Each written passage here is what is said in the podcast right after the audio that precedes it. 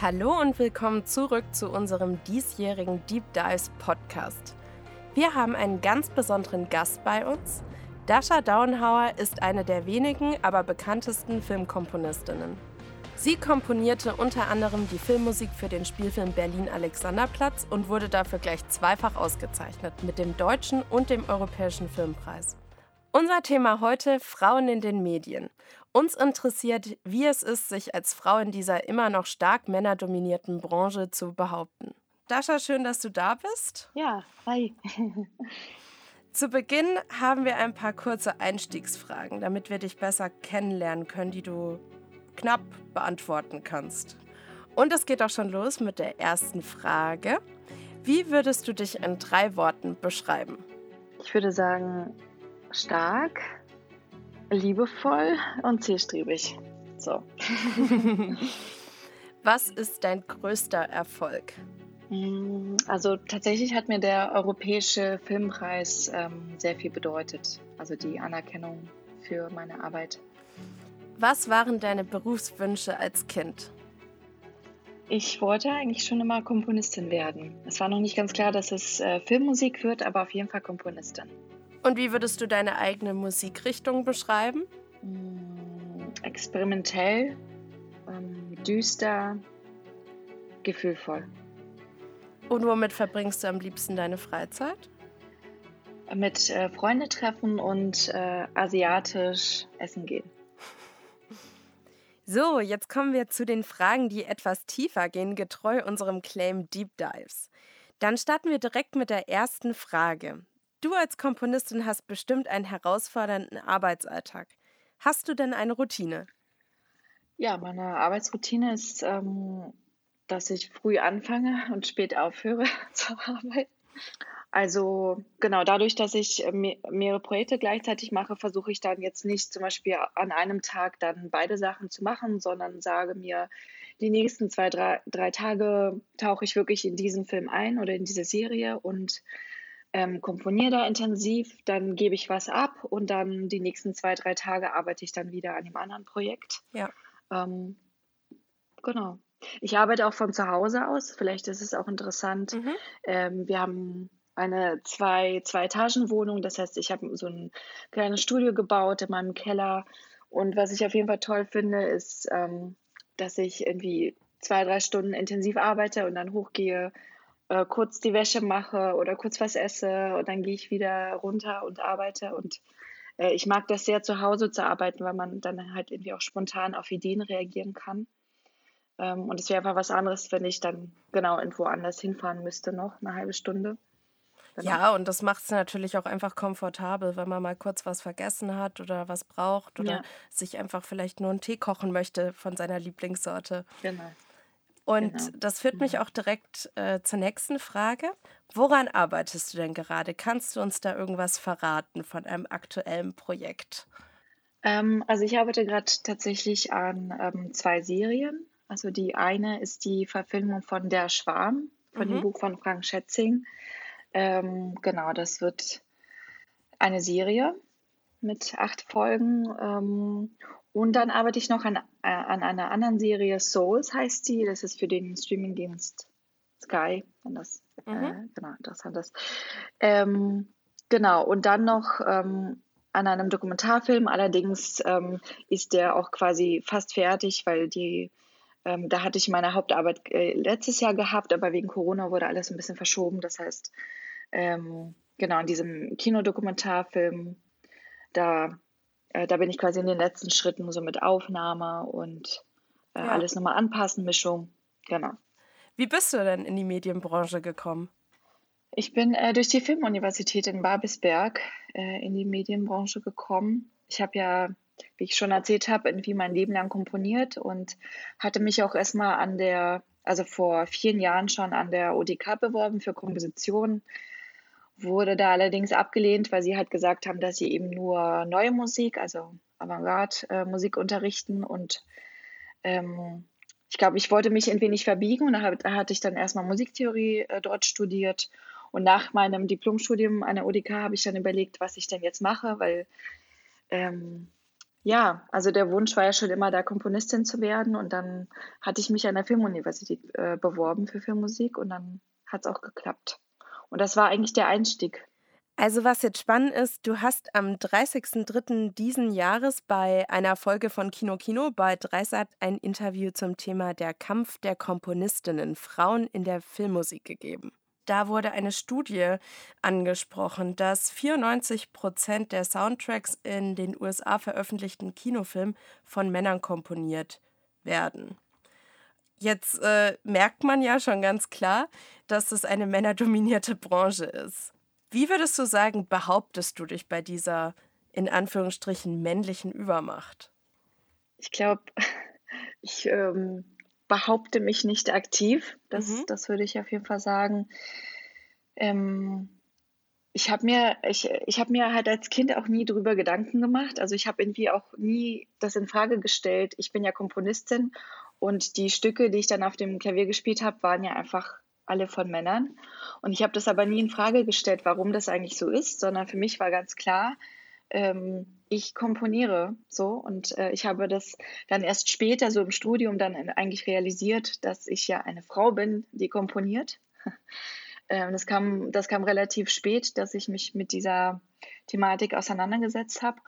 Aber ich glaube, dass es auch irgendwie mein Weg ist, wie ich mich in Anführungsstrichen behaupte, dass ich mich eben nicht aktiv behaupte, sondern einfach äh, das gar nicht in Frage stelle. Also ich komponiere und äh, das war immer mein Wunsch und ähm, ich habe ähm, ja viel dafür gemacht, viel studiert und Punkt. Ja, ich finde das auch tatsächlich einen sehr spannenden Ansatz, dass man ähm, einfach wie selbstverständlich mit seiner Kompetenz überzeugt. Was meinst du, woher kommen diese Unterschiede in der Filmmusikbranche?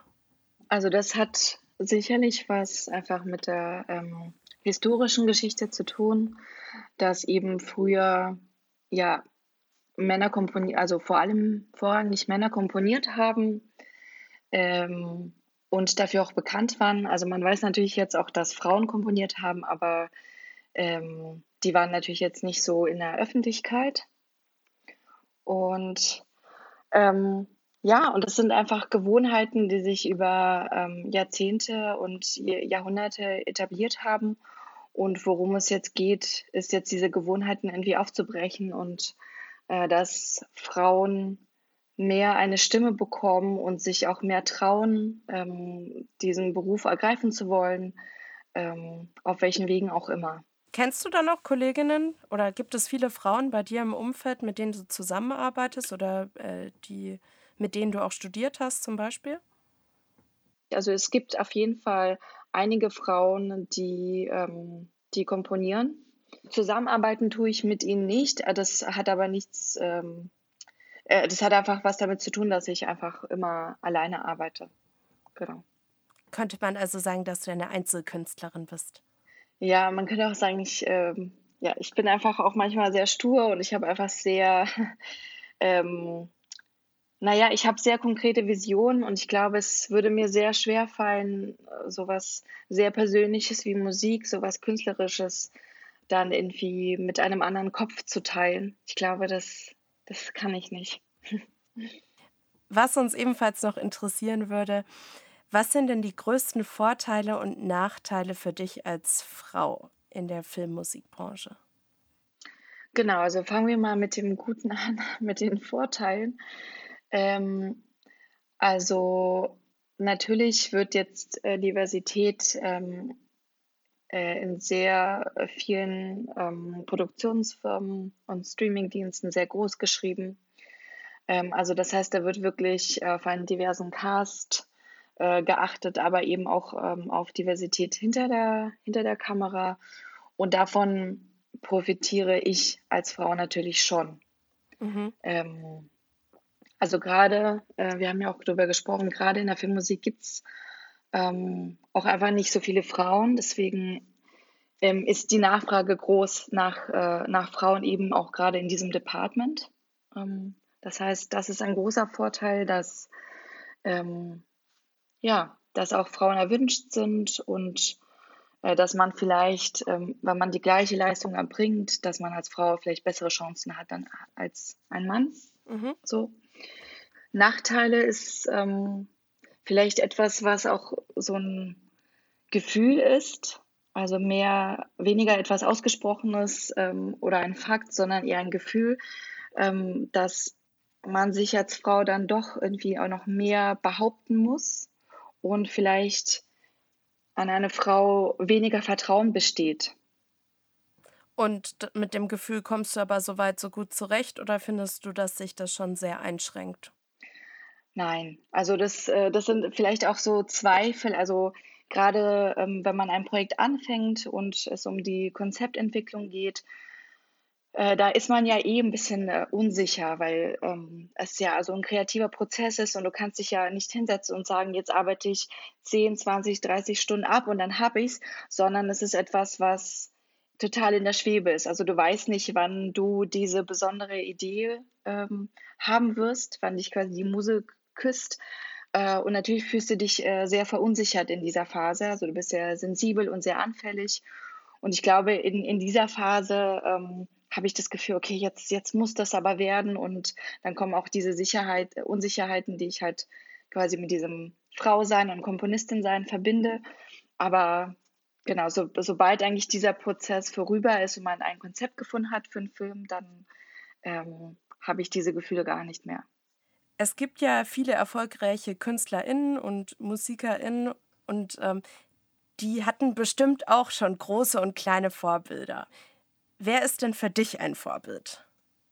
Ich, äh, ich, ich glaube, ich bin nicht so der Vorbildmensch. Früher gab es ja auch, ähm, früher gab es ja einfach auch nicht so viele Frauen, die das gemacht haben. Ähm, aber ich, also jetzt, sei, seitdem ich ähm, auch Hildur Gudnadottir zum Beispiel kenne, die jetzt auch den Oscar äh, letztes Jahr gewonnen hat für die beste Filmmusik für den Joker, ist es auf jeden Fall eine Frau, die ich äh, sehr bewundere und ähm, genau, also so, so ein bisschen so diese Vorbildfunktion vielleicht erfüllt. Viele von uns werden den Film Berlin Alexanderplatz kennen. Jetzt sind wir neugierig. Wie kommst du an derartige Aufträge? Wirst du angefragt oder bewirbst du dich? Man lernt eigentlich immer die Leute kennen, also in dem Fall jetzt den Regisseur. Ähm, und mit dem habe ich ähm, einen Kurzfilm an der Uni gemacht, weil der ähm, ähm, ein, ein Schauspielabschlussfilm bei uns ähm, inszeniert hat. Das ist quasi so eine Rubrik, die es bei uns an der Filmuni damals gab. Und ähm, ich bin da durch Zufall eigentlich so äh, reingekommen, dass ich da die Filmmusik machen sollte. Ähm, und dann ein paar Monate später hat er mir dann tatsächlich das Drehbuch zugeschickt. Ähm, und ich habe es gelesen und mir war gar nicht klar, was für ein großes Projekt das ist, aber ich habe das Drehbuch geliebt und ich habe gesagt, ich will es auf jeden Fall machen ähm, genau, das, also eigentlich kommt man immer dadurch, indem man halt die Leute kennenlernt und sich irgendwie versteht und äh, künstlerisch auf einer Wellenlänge ist. Schön. Ja, du hast dich auf jeden Fall schon als einen sehr ehrgeizigen Menschen erwiesen und äh, von dir strahlt auch so eine richtige Stärke aus, habe ich das Gefühl. Ähm, gibt es Karriereziele, die du noch erreichen möchtest? Eigentlich, ähm, eigentlich ist mir das nur wichtig, ähm, Filme zu machen, die ich wirklich machen möchte, also die mich inhaltlich interessieren, die mich künstlerisch interessieren. Das sind, das sind tatsächlich die Ka Karriereziele, also dass ich ähm, die Filme machen kann, die, hinter denen ich stehe und die ich machen möchte. Ähm, ja. Du hast ja schon verschiedene Filme vertont. Gibt es ein Genre, das dich besonders anspricht? Ja, also ich ähm, komponiere ja eher so düstere, melancholische Musik. Das heißt, also ich würde auf keinen Fall Komödien machen. Mhm. Ähm, Habe ich auch noch nicht und würde das auch nicht machen, weil das einfach, weil ich das einfach nicht fühle. Und ähm, genau, das heißt, ähm, das Genre, wo ich mich wohlfühle, sind auf jeden Fall Dramen. Ähm, ich liebe psychologische Dramen, ähm, die auch so gerne ins Düstere gehen. Genau. Das ist natürlich interessant. Woher ziehst du denn dann bei solch düsteren Themen in deiner Musik die Motivation für deine Arbeit? Ja, also meine Motivation ist tatsächlich mein Beruf. Also ich liebe es äh, zu komponieren und ich habe irgendwie das Glück, äh, ich habe da wirklich großes Glück, dass ich ähm, nur Projekte mache, die, hinter denen ich stehe. Also was ich auch gerade ähm, genau erwähnt habe. Ähm, insofern ähm, müdet mich die Arbeit nie an oder ist, also natürlich ist sie auf eine Art und Weise anstrengend, aber auf eine gute, also die mich irgendwie immer erfüllt und wo ich motiviert bin und wo ich weiß, dass, ähm, dass ich jetzt aus dem Bett gezogen werde, weil ich das und das noch zu tun habe und ähm, ja, dafür brenne. So, ich denke, dass du unsere HörerInnen sehr begeistert hast und wir freuen uns sehr, dass du deinen Weg und deine Geschichte mit uns geteilt hast. Da das Medienforum mit Weider dieses Jahr unter dem Claim Deep Dive steht, durften wir jetzt einmal tief mit dir in deine Arbeit abtauchen. Abschließend haben wir noch eine Frage. Was wäre das Wichtigste, das du bei deiner langjährigen Arbeit in der Medienbranche, in der Musikmedienbranche mitgenommen hast? Was du unseren HörerInnen vielleicht auch besonders den weiblichen mitgeben würdest? Ähm, ich würde sagen, dass es sehr wichtig ist, äh, immer äh, seinen, seinen, seinen Wünschen zu folgen und ähm, auf niemanden zu hören, auch außer, außer auf sich selbst und die, die, die Träume zu verfolgen. Und ähm, wenn man auch Steine in den Weg gelegt bekommt, ähm, einfach drumherum laufen und immer geradeaus. Schöne Worte, die du da noch abschließend gesagt hast, sehr motivierend. Dasha, vielen lieben Dank, dass du bei uns warst und äh, ich bin mir sicher, dass wir dich bald und deine Musik wieder im Kino genießen dürfen. Vielen Dank dir. Ja, vielen Dank auch für die Einladung. Wenn euch Frauen in der Medienbranche ebenso sehr inspirieren wie uns, dann bleibt doch dran und seid am 24. November bei unserem Talk dabei. MediaTech: How innovative methods and technologies can be used to tell better stories. Das waren sie, unsere Podcast-Folgen vom Medienforum Mittweida. Wir freuen uns, euch dann im TV-Studio der Hochschule live und in Farbe begrüßen zu dürfen und tolle Gespräche mit unseren SpeakerInnen zu führen.